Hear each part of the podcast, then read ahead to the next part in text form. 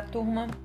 Seguem os meus comentários a partir da exposição do segundo grupo que tratou do tema formação profissional e ética. E inicio então a minha, as minhas observações a partir da música que eu escolhi, que eu postei no Moodle como referência a essa temática.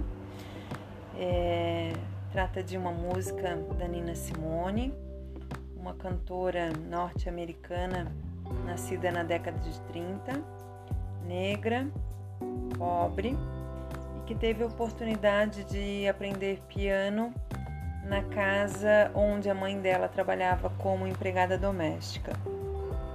Sempre que eu penso na psicologia, seja como campo de conhecimento, como área de atuação, essa música sempre está presente para que a gente possa ter um olhar direcionado a, a conquistas, a ampliação de direitos, a embates, debates, a aquisição de elementos que fortaleçam a tomada de decisão.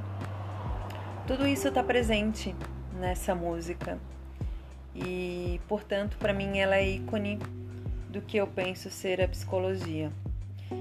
E recomendo para quem se interessa por biografia que, que assista um documentário na Netflix que conta a trajetória dessa cantora e dessa ativista do movimento negro nos Estados Unidos e, portanto, também uma ativista dos direitos humanos. É uma história triste, mas ela retrata também o seu tempo e os dilemas postos para a condição de pertencimento dela e para o espaço que ela ocupou no mundo. Ela já morreu e o legado dela nos diz de quem foi Nina Simone. Pois bem, dito isso, é, me chamou a atenção então a, a, frase de estímulo que o grupo trouxe no primeiro slide, né? É aqui, é, aqui é assim que a banda toca. Pois bem, é, essa frase nos diz muito de uma dissonância entre teoria e prática e que o, o estágio, a vivência de estágio, busca reparar Uh, na medida em que Gabriel, Marina, Idris, uh, a Maiara, na sequência Patrícia, a Kathleen, é, trouxeram né, as suas experiências e como que a questão ética emana ou se mostra nos seus campos de estágio, eu fui pensando e anotando algumas questões. Né? É, falar um pouquinho de violências explícitas e violências veladas, a ideia de profissional da psicologia como bombeiro, aquele que apaga incêndio. Idris fala com bastante sabedoria de, de saber quais batalhas ou quais brigas a gente encampa, é, porque elas fazem sentido e elas ecoam a partir do olhar que a gente tem sobre o fenômeno e aquilo que o código de ética nos propõe. Uh, ao longo da trajetória, vários dilemas se colocam, as dúvidas elas fazem parte, importante que elas apareçam em número significativo durante os estágios, porque o estágio, além de ser um processo de socialização com a prática profissional ou na prática profissional, ele é sobretudo um processo de aprendizagem. E na medida em que os dilemas emanam nessa experiência, as dúvidas se colocam, as discussões ocorrem, o ganho em termos de bagagem e de aprendizado se multiplicam. Penso também em, em retomar a, a premissa ou aquilo que está posto nas DCNs, né, nas diretrizes nacionais, curriculares nacionais do nosso curso. Ainda que uma nova proposta esteja aí precisando ser assinada, já foi aprovada, mas precisa da assinatura é, para que entre em vigência no MEC, o que, que me parece pertinente? Ainda que alguns torçam o nariz quando a gente fala em competências e habilidades, as DCNs nos sinalizam essas competências do psicólogo. E isso não está especificamente colado a uma prática num determinado espaço.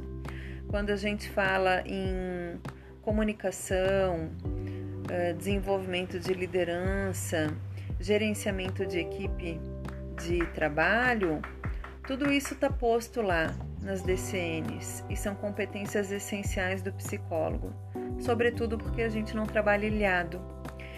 É, dito isso, lembro também a frase que o Gabriel trouxe, né? O SAPSE não é do SAPSE. A ideia de serviço escola, depois transposto para clínica escola e culminando na ideia de clínica, nos mostra o quão necessário é um diagnóstico desse espaço para que a gente possa romper é, compreensões inadequadas, equivocadas e para que a gente possa então reconstruir esse cenário e esse espaço. É, colo já na ideia da Maiara quando ela traz a experiência clínica dela e os indicadores para ela perceber como efetiva a intervenção e como ela pode mensurar a qualidade dessa intervenção, né, do processo é, psicoterapêutico. E aí é impossível eu não colar essa ideia a, a ideia de intervenção baseada em evidências, gerenciamento dessas práticas baseado em evidências e um diagnóstico baseado em evidências. São esses elementos, ou seja, a evidência mensurada, analisada. E quando eu falo mensurada, ela não é mensurada é, numericamente, né? Mas ela precisa ser avaliada, é que vai me falar da eficácia dessa intervenção. Patrícia traz né, os dilemas no espaço clínico, é, o que promovemos, autonomia versus adaptação, emancipação versus é, docilização e por aí vai. De novo, Enquanto o nosso olhar ou a nossa compreensão estiver colada nessa ideia polarizada, a gente não emancipa, a gente não modifica, a gente não transcende. A ideia, portanto, é que a gente, por meio de reflexão qualificada e tomada de decisão de quem nos busca e de quem a gente acolhe, é questionar, problematizar a ideia de autonomia e a ideia de adaptação. Em que momentos é possível emancipar? Em que momentos essa docilização ganha um contorno e, portanto, ela pode ser compreendida no espaço e no tempo em que ela ocorre? Porque esses são atravessamentos que nos perpassam ou que perpassam a nossa cotidiana, a nossa cotidianidade o tempo inteiro. Eu não sou só um sujeito dotado de autonomia. Em alguns momentos eu preciso ou eu me vejo sendo adaptado. Eu não sou pura emancipação. Em alguns momentos eu me sinto docilizado. Então, mais do que essa vivência paradoxal, é eu entender o porquê e em que momentos isso acontece. Na medida em que eu tomo consciência e compreendo os fenômenos em movimento, a minha vivência, o meu sentimento em relação pode ser modificado. Isso nos constitui. É, e aí eu gostaria de trazer também a questão que a Kathleen traz, né, sobre as práticas dela é, e sobretudo a música que ela traz, né, o raio, qual é a, a ideia e o imaginário que perpassa a, a letra da música, o trecho da música que ela escolheu. É, na ideia em que a gente, ao, ao saber o que está fazendo, para quem está fazendo, pautada em, em indicadores, em critérios científicos, a partir de uma, é, de uma epistemologia própria, de ferramental próprio, de indicadores é, que me guiem para perceber essas evidências, eu consigo garantir essa ética e essa aproximação. Vejam que o Pedro, né, ele traz ali as experiências de violência doméstica, a ideia de garantir a segurança por meio de redes de apoio e esse espaço de escuta, o que, que se faz, até onde se vai, como é que eu estabeleço o sigilo num espaço físico pequeno, dividido por mais pessoas, são todas questões que, que surgem e que ganham maior evidência agora durante a pandemia. A gente não precisa chegar numa situação limítrofe de violência doméstica, de agressão física e psicológica, mas se a gente pensar nos ajustes, nos conflitos domésticos que ganham maior destaque agora durante a pandemia, no nosso dia a dia, no nosso cotidiano, isso nos diz né, do quanto somos afetados, de quanto somos é, tocados por essa nova configuração de trabalho no espaço de casa.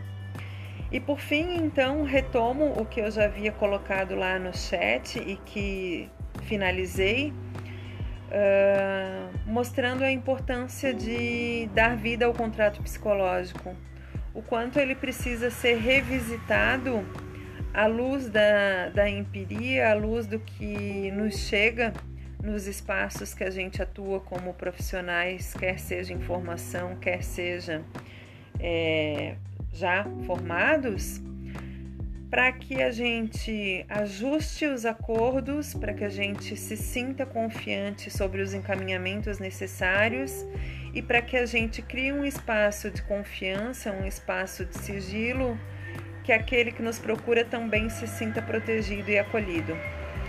É isso. Passa ao fundo agora o caminhão de gás Espero que isso não interfira muito a qualidade desse áudio. E nos vemos então na próxima semana. Um abraço.